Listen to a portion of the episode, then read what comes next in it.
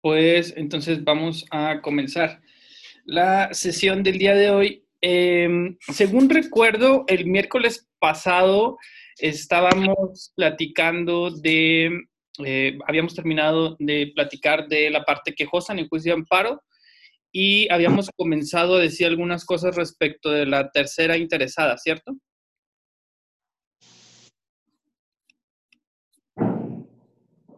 Sí.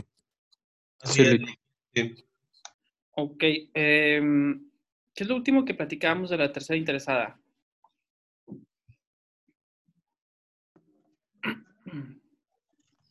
Lo que yo tengo es de que es obligación de la parte quejosa bajo protesta de decir verdad identificar si existe o no tercero interesado. Sí, yo también, y lo que, y nos pasó como que la formulita que teníamos que poner en la, en, en el escrito de demanda. Ok, vale. Bueno, pues entonces eh, lo que vamos a decir por lo pronto es que la tercera interesada eh, es uno de los sujetos procesales que se admiten en el juicio de amparo que sin tener el carácter de parte quejosa, porque no resienten un agravio personal directo o indirecto generado por el acto reclamado, pero que tampoco han participado como autoridad responsable, esto es, no han ordenado, dictado, ejecutado, tratado de, de ejecutar el acto reclamado. Sin embargo, sí tienen un, eh, tienen un interés en la resolución que se vaya a dictar en el juicio de amparo, porque esta resolución les puede afectar, ¿no? Eso ya lo habíamos dicho. Entonces, eh, acá lo que decimos es que la parte quejosa es a la primera a quien le corresponde la obligación de identificar a la tercera interesada si es que existe. Y por tanto, en el escrito de demanda de amparo, tiene la obligación de añadir un apartado específico para decir, eh, para identificar a la parte, eh, a la tercera interesada, esto es el nombre completo, etcétera, eh, y también señalar el domicilio que se tenga, el domicilio conocido de la tercera interesada, ¿no? Le corresponde a la, a la quejosa en su demanda identificar a la tercera interesada en su demanda. Tan es así que si no lo hace, si no incluimos este, este apartado en el escrito de demanda, el juzgado de distrito nos va a prevenir la demanda, ¿sí? Porque nos va a detectar como una deficiencia de la demanda y nos va a otorgar el plazo de cinco días contados a partir del día siguiente, aquel en que surte efectos la notificación del requerimiento, para que subsanemos la demanda y manifestemos el nombre y el domicilio de la tercera interesada en el juicio. En caso de que no lo hagamos, el juzgado de distrito tendrá por no presentada la demanda, la, la tendrá por no interpuesta. Entonces, es algo relevante, ¿vale? Le corresponde en principio a la parte quejosa identificar a la tercera. En caso de que no exista tercera interesada, es donde utilizamos esta fórmula que, ya manejábamos la última sesión que tuvimos, que es, ah, bueno, bajo protesta de decir verdad, manifiesto que no existe tercera interesada en este juicio. ¿Ok? ¿Por qué? Pues porque definitivamente no va a haber a quien afecte la resolución que se dicte en el juicio de amparo. O bien, es posible que sí exista una tercera interesada, pero ya dijimos, nos corresponde como parte quejosa en la demanda identificarla. Pero ¿qué pasa si yo desconozco la identidad o, conociendo la identidad, desconozco el domicilio? ¿Sí? De la tercera interesada. Ah, bueno, pues ahí se permite que la, la práctica judicial permite que existiendo tercera interesada y yo como parte quejosa, conociendo o sabiendo de la existencia de la tercera interesada, pero desconociendo su identidad o su domicilio, se permite que en el escrito de demanda, en el apartado, lo que yo haga es, bueno, bajo protesta de decir verdad, manifiesto que desconozco la identidad y o el domicilio de la tercera interesada. ¿No? Pero, por ejemplo, puede ser además que yo sí sepa quién es, quién es la tercera interesada, ¿no? Y entonces, pues lo que hacemos es, bueno, la tercera interesada en este juicio es eh, Federico Berrueto Ramón, ¿no? Pero desconozco el domicilio. Entonces, lo que digo es, Sin embargo, manifiesto bajo protesta de decir verdad que desconozco el domicilio en el cual puede ser notificado. ¿Sí? Y, y, además, añadiendo, por ejemplo, que eh, eh, la, la posibilidad de que la autoridad responsable o alguna de las autoridades responsables sí conozcan o deban conocer el domicilio de la tercera interesada. Y entonces ahí nosotros lo que hacemos en la demanda es trasladar la carga. Esto es, nosotros decimos, ah, bueno, pues es Federico Berrueto Ramón, el tercero interesado, pero desconozco el domicilio, el cual, sin embargo, es del conocimiento de la autoridad responsable eh, señalada, ¿no? Sobre todo esto ocurre en materia administrativa, ¿sí? Eh, cuando, por ejemplo, eh, retomando lo que, lo que platicábamos sobre el interés legítimo, ¿no? Si ustedes se acuerdan, lo que decíamos es el interés legítimo implica la existencia de un agravio personal, pero indirecto, ¿sí? Que por nuestra situación dentro de, de nuestra situación especial frente al orden jurídico, pues nos genera esta afectación o este agravio personal. Bueno, pensemos en eh, en, algunas situaciones donde, por ejemplo, estos fraccionamientos, ¿no? Habitacionales, etcétera, donde se construyen, pues, casas habitaciones y tal, ¿no? Y resulta que, eh, como ustedes deben de saber, o más adelante verán en su clase de Derecho Administrativo Municipal, si es que la toman, eh, para, para construir estos lugares, pues se necesita permisos, ¿no? Varios, varios permisos. Uno de ellos es relativo al uso de suelo. Se supone que eh, la, superficie, el, suelo, ¿no? De, que, está dentro de una em, administración municipal, tiene ciertos usos para los cuales puede utilizarse, ¿no? Eh, un uso común, pues, es el uso habitacional, ¿no? O sea, para construir una casa, una casa habitación. O incluso hay otros, hay otros suelos que se pueden utilizar para la explotación, ¿sí? para, la siembra, para el ganado, etcétera, ¿no? O sea, administrativamente se regula el uso del suelo. Bueno, eh, para construir, por ejemplo, eh, gaseras, gasolineras, ¿no? Todo esto es un uso comercial específico porque pues obviamente no se va a utilizar para construir un inmueble habitacional, sino para la comercialización de determinados eh, productos y servicios como lo son los combustibles, ¿no? Y entonces eso requiere un uso específico, ¿no? Que debe de autorizar en principio la autoridad municipal. O sea, es, es el municipio el que autoriza los, los usos de suelo, ¿no? Los cambios o incluso una nueva designación. Bueno, pues pensemos que hay un fraccionamiento, ¿no? Eh, en, el norte de la ciudad se construye un fraccionamiento acá de estos pijos, ¿no? Y resulta que se quiere construir una, gasolinería eh, en la entrada del fraccionamiento, ¿no? Pues para la demanda y todo lo que sea. Ok, bueno, pero eh, em, la cuestión es que ese, es, e, e, esa fracción de, de, suelo está bajo el uso, bajo, un permiso de uso habitacional, ¿no? Y entonces, pensemos que la constructora, ¿no? Lo que quiere hacer es solicitar al municipio el cambio de uso de suelo, un permiso de caso de, uso de suelo para construir la gasolinería y además, pues, proveer, pues, el servicio de venta de combustible, ¿no? Entonces, a partir del, reconocimiento del interés legítimo, por ejemplo, se han presentado ya situaciones en las que los vecinos del fraccionamiento dicen, oye, pero es que eh, el que tú autorices, tu autoridad municipal, autorices el cambio de uso de suelo, me afecta porque, pues, por ejemplo, eh, debe de estar regulado, ¿no? En el sentido de en las gasolinerías se supone que no deben de, estar a una cierta distancia de unidades habitacionales, de que deben de contar con ciertas eh, regulaciones de seguridad, por el tema de, bueno, ¿qué pasa si, si, ocurre una explosión o un incendio? Todo esto, ¿no? Eh, no deben de estar cerca a, a, unidades escolares, sobre todo de, de, la educación básica, etc.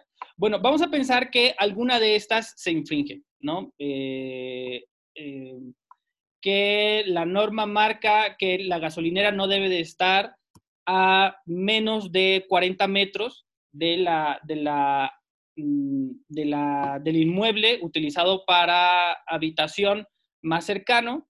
Y sin embargo, esta gasolinera, al estar justo en la entrada del fraccionamiento, se encuentra a 20 metros, ¿no? Entonces ahí hay una infracción a la norma eh, municipal que, que, lo prohíbe. Bueno, a partir de interés legítimo, estos vecinos del fraccionamiento pueden presentarse en el juicio de amparo diciendo el acto de la autoridad municipal a través del cual se autoriza la modificación del uso de suelo para efectos de que la constructora pueda tener permiso de construir la gasolinería, me genera un perjuicio. Claro, este agravio, si bien es personal, es sin embargo indirecto. ¿Por qué? Porque este permiso administrativo no está dirigido a los vecinos, está dirigido a la constructora. Entonces, quien tendría interés jurídico sería la constructora. Pero claro, a la constructora le está beneficiando el permiso otorgado por el cabildo. Entonces, obviamente, la constructora no va a presentar la demanda de amparo. ¿no? La constructora se ve beneficiada, ¿sí?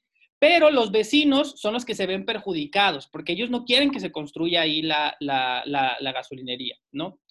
Y además argumenta que hay violaciones a derechos humanos. bueno, eh, estos vecinos, a partir de interés legítimo, pueden decir, eh, nos presentamos como parte quejosa en el juicio. Pero ¿qué pasa? Lo que estamos diciendo, que en este caso, la parte quejosa serán los vecinos del fraccionamiento, la autoridad responsable será quien está dictando el acto reclamado, que en este caso el acto reclamado es la, la, la aprobación de la modificación del permiso de uso de suelo para usos comerciales de venta de combustibles, ¿sí? La autoridad responsable será la autoridad municipal, en este caso el cabildo del ayuntamiento, y la tercera interesada, ¿Quién es la tercera interesada? Pues la constructora, ¿no? Para empezar, la constructora de la gasolinería. Ya dijimos, la constructora no puede ser parte quejosa porque no le causa un agravio. De hecho, le está beneficiando el acto reclamado. Pero tampoco es autoridad responsable porque no ordenó, no dictó, no ejecutó. Solamente como particular puede ser una persona física o una persona moral, pero como particular está solicitando un trámite administrativo, ¿sí? Entonces, no es parte quejosa, no es, no es autoridad responsable, pero sí le puede llegar a perjudicar la sentencia que se dicte en el juicio de amparo. Porque ¿qué pasa si declaran inconstitucional? Bueno, pues entonces la constructora ya no va a poder tener permiso para construir. Entonces, definitivamente le, puede generar una afectación. Bueno, entonces, ya teniendo como esta, esta hipótesis, pues ahora sí, la parte, las, los vecinos se presentan uh, como parte quejosa y en su demanda tienen que incluir el apartado de tercera interesada. Ah, bueno, bajo este, en este juicio la tercera interesada es la constructora Cielito Lindo, ¿sí? De sociedad anónima de capital variable, pero resulta que no conocemos el domicilio. Si no sabemos dónde tiene su domicilio esta, esta, esta persona moral. ¿No? Y entonces lo que hacemos es, ah, bueno, señalamos justamente la constructora Cielito Lindo y manifestamos bajo protesta de decir verdad que desconocemos el domicilio en el cual pueden ser notificadas, ¿no? Pero que la autoridad responsable, que en este caso es el cabildo del ayuntamiento, tiene la obligación de conocer el domicilio. ¿Por qué?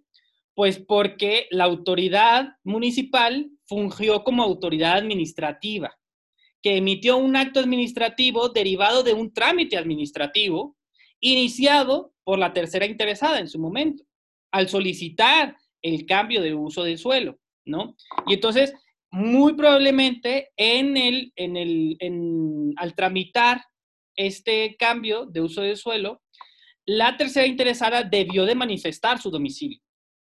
Entonces ahí lo que hacemos es manifestamos bajo protesta de decir verdad nuestra demanda, que desconocemos el domicilio, pero señalamos que la autoridad responsable debe de tener ese domicilio. Y entonces ahí le estamos trasladando la carga a la autoridad responsable para que sea ella quien aporte el domicilio. ¿Sí? Entonces, son distintos supuestos. Eh, lo que sí es, me interesa recalcar de entrada, es que le corresponde a la parte quejosa, en principio, la obligación de identificar a la, tercera interesada y de señalar el domicilio. ¿Vale? Y así lo tendremos que hacer. Si no lo hacemos, nos van a prevenir y, eh, y eso quiere decir que vamos a retrasar la admisión de la demanda. O bien, podemos trasladar la carga a la autoridad responsable cuando desconocemos el domicilio, o incluso bastará con manifestar bajo protesta, decir verdad, que no sabemos si existe eh, tercera interesada o si tiene algún domicilio registrado ante la autoridad responsable. ¿Vale? ¿Sí? ¿Vamos bien? Sí, Lick, todo bien. Sí, Lick. Sí, todo bien. Vale. Bueno, lo importante aquí es que se debe de conocer quién es la tercera interesada y, en su caso, su domicilio. Ahora, ¿qué pasa si la autoridad responsable tampoco tiene el domicilio de la tercera interesada? Bueno, ustedes recordarán eh, cuando veíamos el tema de las notificaciones, que hay unas notificaciones que se deben de hacer personalmente y una, eh, a partir de lo que establecía el artículo 26, fracción primera de la ley de amparo, una de ellas justamente es la primera notificación a la tercera interesada. Esa es una notificación que se debe practicar personalmente. Y desde allá adelantábamos que, sin embargo, cuando no se tenga el domicilio, pues entonces eh, se tendrá que, eh, bueno, y que ya la parte quejosa y la autoridad responsable no hayan tenido posibilidad de identificar este domicilio, el juzgado de distrito tendrá la obligación de dictar medidas para obtener este domicilio. ¿No? Entonces, aquí nada más quiero remitir a eso que ya platicamos sobre las notificaciones, porque aquí la, tercera interesada, eh, digamos, debe o tiene este derecho a que su domicilio sea buscado en un juicio de amparo cuando se desconozca, ¿no? Entonces, justo como lo, habíamos platicado antes, ¿no? De que, bueno, el juzgado de distrito debe de solicitar información a las autoridades responsables o bien a cualquier otra autoridad que pudiera tener esa información o incluso a privados, ¿no? Como se ha hecho con Telmex, por ejemplo, en algunos casos, pero antes, pues, al SAT, ¿no? O a la Comisión Federal de Electricidad, etcétera. O sea, cualquier autoridad o privado que pueda, eh, que pueda identificar o aportar un domicilio donde el, tercero interesado o la tercera interesada pueda ser ubicada para, eh, para que se le notifique la existencia del juicio de amparo y que pueda comparecer. Tan es así que si estas medidas no son tomadas, estas medidas eh, no son tomadas por el juzgado de distrito, si en algún momento dado el juzgado de distrito Recuerden que si tampoco se tenía eh, noticia del domicilio a través de estas medidas, luego el juzgado de distrito iba a proceder a la notificación vía edictos, ¿se acuerdan? ¿No? Eh, que tenía que hacerse en un periódico de circulación nacional, eh, de amplia circulación, así como un medio oficial, etcétera, ¿no? bueno, si resulta que se hace todo esto, o sea, el juzgado de distrito dicta las medidas, no funcionan, entonces se procede a los edictos y después de los edictos no, no, em, digamos, tampoco se pudo notificar a, o mejor dicho, no se apersonó la tercera interesada y se dicta sentencia en el juicio de amparo, etcétera, y solo con la sentencia o con la ejecución de la sentencia sale la tercera interesada, la tercera interesada podrá presentar recurso en contra de la sentencia por no haberse seguido las, las reglas de notificación cuando, la cuando se desconoce el domicilio de la tercera interesada. Entonces, por eso también es importante que como parte quejosa, eh, a pesar de que no estemos aportando el domicilio de la tercera porque lo desconocemos, sí tenemos que estar muy al pendiente de que o las autoridades responsables o el propio juzgado de distrito tome todas las medidas necesarias para que se logre la notificación oportuna y debida de la tercera interesada. Porque si no es así y en algún momento llega a salir la tercera interesada y prueba que no se siguieron estas reglas de notificación, entonces puede echar abajo la sentencia de amparo que nos puede, que nos puede favorecer. ¿no? ¿Qué pasa si nos conceden el amparo? Pero luego sale la tercera interesada y dice, oye, es que no me notificaron debidamente, ¿no?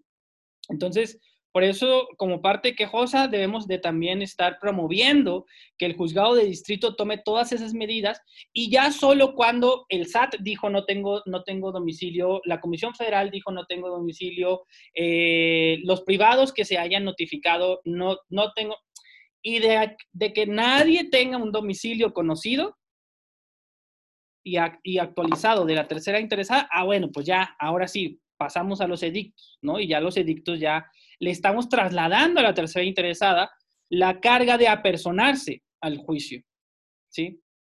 Entonces, por eso sí es importante que recordemos esas reglas que ya vimos cuando estábamos estudiando la parte de las notificaciones, ¿vale? ¿Por qué? Pues porque la tercera interesada como parte en el juicio, ya dijimos, va a tener derecho a personarse en el juicio y a participar en él, ¿sí? Esto es a argumentar, a eh, a, aprobar, a refutar e incluso a impugnar. ¿Sí? Entonces tenemos que asegurar que esos, esos derechos procesales queden garantizados para la tercera interesada. ¿Ok? Eh, bueno, ahora vamos a decir que eh, la tercera interesada, mejor dicho, la, la intervención de la tercera interesada en el juicio de amparo no está muy, no está regulada en la ley de amparo. O sea, eh, sabemos cuánto tiempo tiene, por ejemplo, cuáles son los plazos para que la parte quejosa presente la demanda de amparo. Sabemos cuáles son los plazos para que la autoridad responsable eh, responda los informes justificados o los informes previos. ¿no? Sabemos cuándo las partes tienen, eh, cuáles plazos tienen para ofrecer algunas pruebas, ¿no? anunciar algunas pruebas. Em, etcétera. O sea, eh, tenemos, tenemos situaciones procesales concretas, reguladas, cuando nos referimos a la parte quejosa o a la autoridad responsable, pero no para la tercera interesada, ¿no? La, la, tercería interesada no está propiamente regulada en la ley de amparo o, no con, con la misma profusión con la que se encuentra regulada la parte quejosa o la autoridad responsable. Eh, lo que sabemos es que la tercera interesada puede realizar o tiene los mismos derechos procesales que todas las partes. ¿Sí? Por ejemplo, el tema de los alegatos. Las partes en el juicio de amparo tienen derecho a presentar, a formular alegatos. ¿Sí? Pero eh, cuando nos referimos a la tercera interesada, pues la ley de amparo no nos marca cuál es el plazo que, por ejemplo, la tercera tiene para formular alegatos. No, no es algo que esté expresamente regulado. Entonces, eh, lo que se ha entendido en vía jurisprudencia es que la tercera interesada, desde el momento en el que queda notificada personalmente de la demanda de amparo, ¿sí? puede formular alegatos. O sea, desde el momento mismo en el que, eh, en el que queda notificada. ¿Sí? Pero no sabemos hasta cuándo tiene para formular alegatos. O sabemos que tiene derecho en tanto parte del juicio, pero la ley no nos establece un plazo, un, término que tenga para formular estos alegatos. Entonces, como la ley no nos dice tiene cinco días contados a partir del día siguiente aquel en que surta efectos la notificación personal de la demanda, o a partir de que se rindan los informes justificados, o, bien ocho días antes de la celebración de la audiencia constitucional. O sea, la ley no nos dice nada.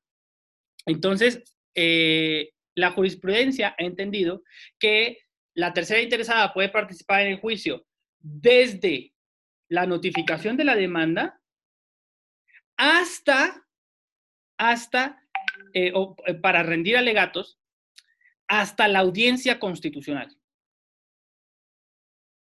O sea, la tercera interesada tiene derecho, como las otras partes en el juicio, tiene derecho a presentarse a la audiencia constitucional.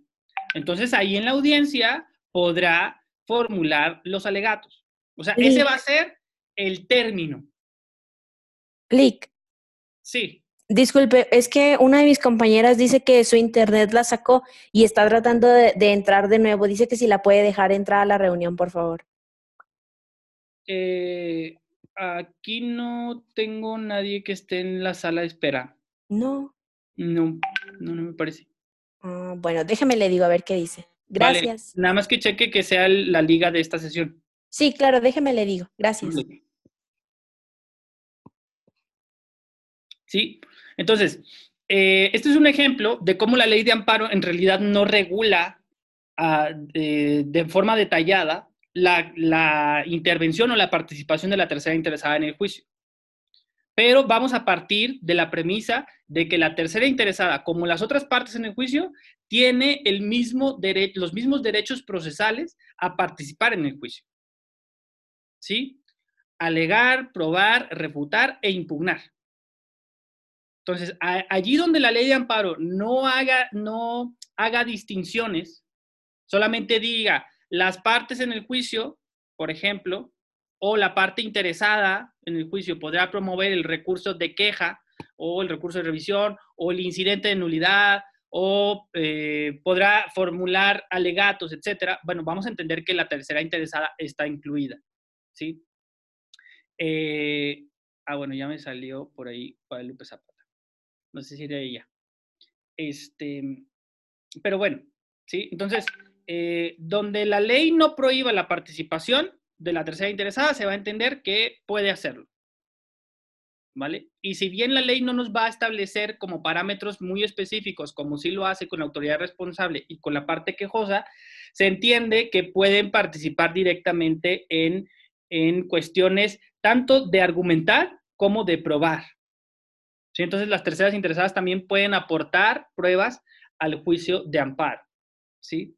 No va a haber un artículo específico en la ley de amparo que nos establezca, digamos, la posibilidad de que la tercera interesada lo haga, pero ustedes van a invocar simplemente el derecho de acceso a la justicia. ¿no? Derivado de este derecho fundamental protegido, la tercera interesada tiene la posibilidad, la facultad, el derecho subjetivo de participar en el juicio con todos los otros derechos reconocidos para las partes. ¿Vale?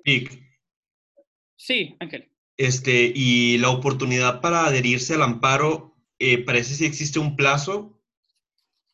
Ok, vale, sí, justo, justo iba para allá. Eh, una de las excepciones a, esta falta de regulación específica, eh, cuando nos referimos a la tercera interesada, se da en, en, en el amparo directo, ¿no? Ustedes verán el próximo curso que el amparo directo, a diferencia del amparo indirecto, eh, permite que se presente algo que se llama amparo adhesivo, ¿no? Y también permite en, uno de los recursos, que el recurso, el recurso de revisión, que es el recurso de revisión adhesivo. ¿sí? Esto es algo que se creó a partir de la ley que tenemos vigente en 2013, no existía en la ley anterior, em, que es, bueno, en el juicio de amparo, se dicta la sentencia que puede, digamos, favorecer a alguna de las partes, ¿no? Eh, pensemos, se concede el amparo y por tanto, en principio, pensamos que esa sentencia concesoria le conviene o beneficia a la parte quejosa, que es quien está pidiendo el amparo y la protección de la justicia de la Unión. Y pensemos que, pues, en este juicio hay tercera interesada. Entonces ya dijimos a la tercera interesada, no le conviene que le concedan el amparo a la quejosa, ¿no? Porque muy probablemente eso va a implicar que el acto reclamado que le beneficiaba, pues tenga que ser modificado o revocado, ¿no? Nulificado, lo que sea, dependiendo de los efectos de la sentencia de amparo.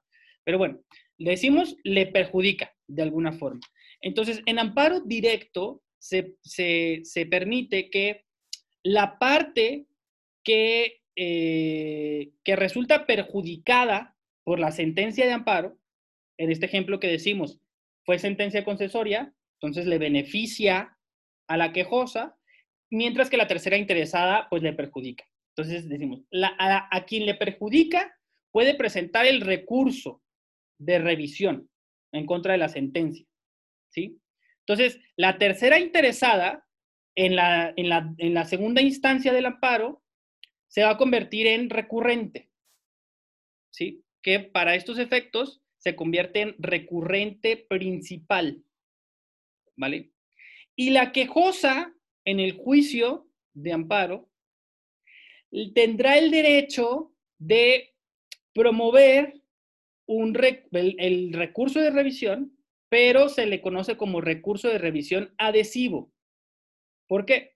Porque si bien le beneficia la, sentencia dictada en primera instancia, en el amparo directo, por el tribunal colegiado, si bien en principio le, beneficia, lo cierto es que si el recurso de revisión es procedente, pues probablemente se deba de revocar la sentencia dictada por el tribunal colegiado, la sentencia que le beneficiaba. Y entonces la parte quejosa, que ahora va a ser recurrente, em, recurrente adhesiva, Eh, en este caso, puede señalar, eh, digamos, imprecisiones que hayan sido cometidas por el tribunal colegiado en la sentencia que le beneficiaban pero que si se corrigen, pues la sentencia quedaría en sus términos, ¿no? O bien en el mismo sentido, ¿sí? No, tal vez, tal vez sí hubo algunos errores en la sentencia dictada por el colegiado, pero son errores que se pueden subsanar. Entonces, la parte quejosa, ahora recurrente adhesiva, puede, eh, puede también promover el recurso de revisión adhesivo para fortalecer la sentencia. ¿sí? Esto vale tanto para el recurso de revisión, como se los estoy planteando ahorita, como en, el, en la vía directa del amparo. ¿Sí? Esto es que eh, la parte quejosa presenta, es, quejosa en lo principal, ¿sí? va a presentar la demanda de amparo, y por otro lado, la parte a quien le beneficiaba la sentencia, de, perdón, el acto reclamado puede promover demanda de amparo adhesiva, ¿sí? Pero, pero, eso sí, aquí, eh, bueno, sí, jurisprudencialmente también se ha debatido. Una vez que el, que el tribunal colegiado, recuerden que estamos hablando únicamente de amparo directo, porque esto no es posible en la vía indirecta. Cuando el, el presidente del tribunal colegiado admite la demanda de amparo directo y ordena la, mm, notificación de la autoridad responsable para solicitarle eh, que se pronuncie y también eh, ordena la notificación a la tercera interesada. La tercera interesada, esto sí está previsto en la ley de amparo, ¿sí? tendrá creo que es en el 182, me parece. Eh, no, recuerdo, ahorita lo, lo buscamos. Em, pero tendrá cinco días para escoger una de dos. O formula alegatos en los términos que ya avanzaba ahorita. Ya dijimos, la tercera interesada tiene derecho a formular alegatos. O bien presenta la demanda de amparo adhesiva. ¿Sí? Entonces, la ley de amparo va a establecer, ¿es una o es otra? Pero eso sí está regulado. Y aquí la tercera interesada se convierte en quejosa adhesiva. O sea, va a haber una quejosa de lo principal, que es quien está presentando la demanda de amparo inicial, iba a haber una quejosa adhesiva que le correspondería al tercero interesado. ¿Sí? Esto solo en los juicios de amparo directos que, en los cuales se presenta la demanda adhesiva. ¿Ok? Ha habido, sin embargo, algunos cuestionamientos en la jurisprudencia. Les digo, así está redactada la ley de amparo. O sea, es alternativo. O formulas alegatos como tercera interesada o presentas demanda de amparo adhesiva. ¿Sí? Una u otra. Sin embargo, algunos tribunales colegiados de ciertos circuitos federales, no el octavo, ciertamente, que es el nuestro, algunos tribunales han interpretado que si bien está redactado en términos alternativos, una u otra, lo cierto es que debe de entenderse que bajo el principio de persona y bajo el derecho de acceso a la justicia, eh, el tercero interesado tendría posibilidad de hacer las dos cosas. O sea, formular alegatos y además presentar demanda de amparo adhesivo, ¿no? Sujetándose al plazo que establece la misma ley. Y además, y además, a los requisitos que señala la ley de amparo que debe de cumplir la demanda de amparo directo. ¿Sí? ¿Por qué? Porque la tercera interesada se estaría convirtiendo en parte quejosa, pero claro, quejosa adhesiva. ¿Sí? No olvidar que va a haber una quejosa principal y una quejosa adhesiva. ¿Ok? Entonces, sí, sí estaría como un poquito más regulado, pero en aquello en lo que se refiere a la quejosa adhesiva, ¿no? Porque ya está regulado la, participación de la parte quejosa. Eh, pero fuera de ahí, la, cuestión de la tercera interesada no va a estar más, o sea, no vamos a tener más detalles. La ley no nos va a dar más detalles, ¿no? De hecho, como les digo, eh, han existido ya diferencia de criterios entre tribunales de amparo, donde unos han dicho, no, es que la ley dice o es una cosa o es otra, ¿no? O sea, ¿qué, qué le corresponde, qué facultades tiene la tercera interesada en esos juicios de amparo? Ah, bueno, o escoge formular alegatos o escoge presentar demanda de amparo adhesiva eh, y hay otros tribunales que han dicho, no, puede hacer las dos cosas, ¿no? Justo ¿por qué? Porque la ley de amparo no, no regula con suficiencia la figura de la tercería interesada, ¿no? Entonces, partimos de, de la idea o de la premisa de que tienen los mismos derechos que las otras partes. Ahora, ¿cuáles son los plazos para ejercerlos? Etcétera, no, no van a venir no sé si, si un poco contesté, Ángel, o, si me faltó algo decir. No, sí, Lick, sí me quedó claro. Solamente este, el amparo adhesivo se, sigue lo que es la misma regla de la suerte de lo accesorio, sigue la, de lo principal. es decir, si se desecha el amparo este, directo, también pues no tiene cabida ya el amparo adhesivo, ¿no? A ver, este, en principio sí, pero ahí han existido otros conflictos interpretativos en tribunales colegiados, incluso en la Suprema Corte, respecto de si en todos los casos es así, como lo planteas, ¿no? O sea, porque pareciera que la demanda principal, pues es, de, hecho, de hecho, se ha dicho, primero se tiene que estudiar esa demanda y luego en caso de que eh, sea sobreseída o bien de que no le asista la razón a la quejosa principal, ah, bueno, ahora sí pasamos a estudiar la demanda adhesiva, ¿no? Eh, del amparo adhesivo, etcétera, ¿no? Entonces, eh, sí ha habido criterios que lo señalan así como tú lo dices, de lo principal y luego lo accesorio, pero han existido otros criterios de tribunales colegiados en donde se han encontrado algunas excepciones. No siempre es así.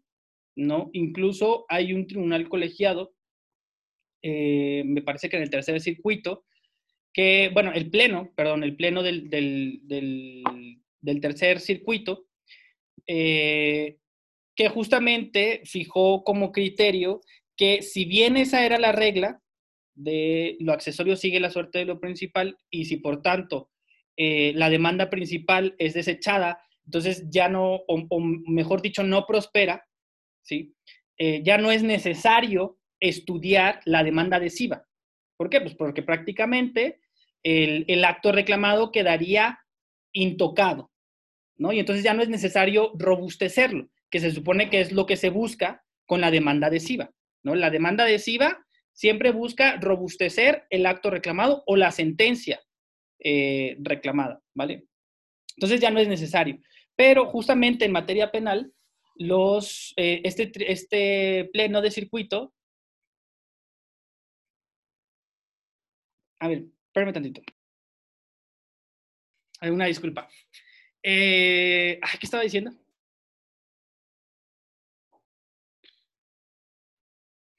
Ah, se me fue. Me estaba diciendo que le dije, le planteé el principio de si lo accesorio sigue la suerte de lo principal. Dijo que había una excepción en materia penal, creo que el tercer circuito, no sé qué, apenas iba a decir eso. Ah, ya, sí. Eh, sí, bueno, el, este pleno eh, lo que ha dicho es, bueno, si bien esa va a ser la regla principal, la, la regla general, lo cierto es que se pueden dar ciertas excepciones cuando, por ejemplo, quien está presentando la demanda de amparo es la, eh, la víctima o el ofendido en, del delito, ¿no?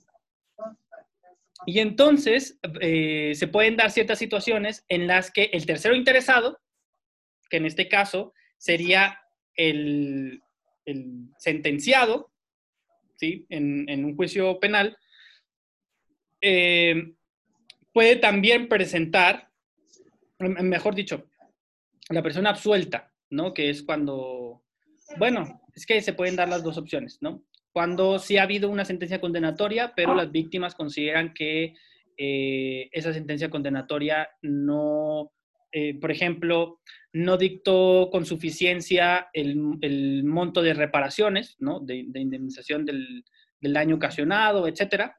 Eh, o incluso que se haya absuelto a la persona y, en, digamos, la persona procesada, ¿sí? Sería la tercera interesada. Y en este caso podría presentar la demanda de amparo adhesiva, ¿no? Como, como tercero interesado, ¿vale? Y vendría a significar convertirse en parte quejosa adhesiva. Entonces, el, el pleno del circuito lo que ha dicho es, bueno, se pueden dar estas situaciones en las que es necesario incluso modificar el momento de la, de, a través del cual se hace el estudio de los conceptos de violación. O sea, en este caso podría incluso ser más eh, relevante atender primero los conceptos de violación presentados en la demanda de amparo adhesiva por la persona procesada y luego los de la víctima o, el ofendido, que son quienes promovieron la demanda eh, principal, ¿no? Eh, o incluso hay algunas ocasiones en las cuales no por el hecho de, eh, desestimar o de, determinar infundada una demanda de amparo en lo principal, significa que no se deba de atender las, eh, conceptos de violación hechos valer por el tercero interesado en su demanda eh, adhesiva, ¿no? Por ejemplo, en estos mismos casos de materia penal, que se estuviera discutiendo la cuestión de la pena, ¿no? O sea, las víctimas presentan el amparo como demanda principal diciendo esa pena fijada por el juzgado y después ratificada por la sala eh, es insuficiente. ¿no? no está fundada ni motivada o no guarda proporción con los bienes jurídicos afectados, etcétera, ¿no? Entonces, eh, pues en lugar de los 12 años de condena, nosotros consideramos que debió de aplicarse la máxima de 20 años, vamos a decir. ¿no? Entonces, promueven la, la demanda de amparo. Y la persona sentenciada, como tercera interesada, puede promover el amparo adhesivo pero diciendo lo contrario. Esto es también impugnando la pena impuesta, pero diciendo es que no debían de haber sido 12, ni mucho menos 20, obviamente. Tendrían que haber sido la mínima, ¿no? Seis años, vamos a pensar, un, delito que admita seis años como mínima. Porque el juzgado no tomó en cuenta estos elementos, alguna, alguna atenuante, etcétera, ¿no? Lo que ustedes quieran y gusten. Eh, ah, bueno, pues en estos casos hasta cierto punto, las alegaciones de la víctima y el ofendido, que son parte quejosa en lo principal, son inatendibles. ¿Por qué? Pues porque ustedes saben que en materia penal está prohibido aumentar las penas fijadas eh, por, las, eh, por las instancias inferiores. ¿sí? O sea, no es posible que me hayan condenado a 12 años y luego en una revisión me digan que no, que no eran 12, que siempre eran 20, ¿no? Entonces, por lo tanto, aquí se optaría por, eh, y, bueno, ahí se, estaría desestimando o se estaría declarando infundado, no, no, infundada no, eh, eh, inatendible el concepto de violación hecho valer por la víctima del delito. Y así se declararía. Como inatendible. Pero eso no necesariamente quiere decir que la demanda de amparo presentada por, por el quejoso adhesivo ya se deba de desestimar. ¿Por qué? Pues porque él lo que estaba impugnando además es que la pena tendría que haber sido menor. ¿Sí? Entonces, no por el hecho de resultar inatendible la demanda en lo principal, necesariamente y de forma automática la demanda en lo adhesivo ya se tenga que desestimar también, ¿no? Y que el tribunal colegiado o el juzgado, eh, no, el tribunal colegiado o la Suprema Corte ya deban de, eh, de desestimar la, demanda de amparo adhesivo, porque puede tener cuestiones adicionales que no fueron, eh, que no fueron tocadas en la demanda principal. ¿Sí?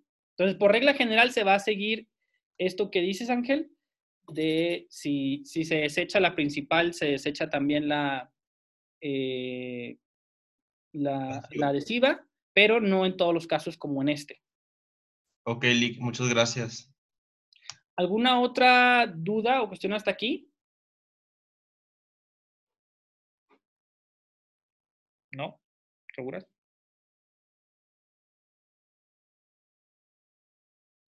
Lick, Lick, Lick, Lick.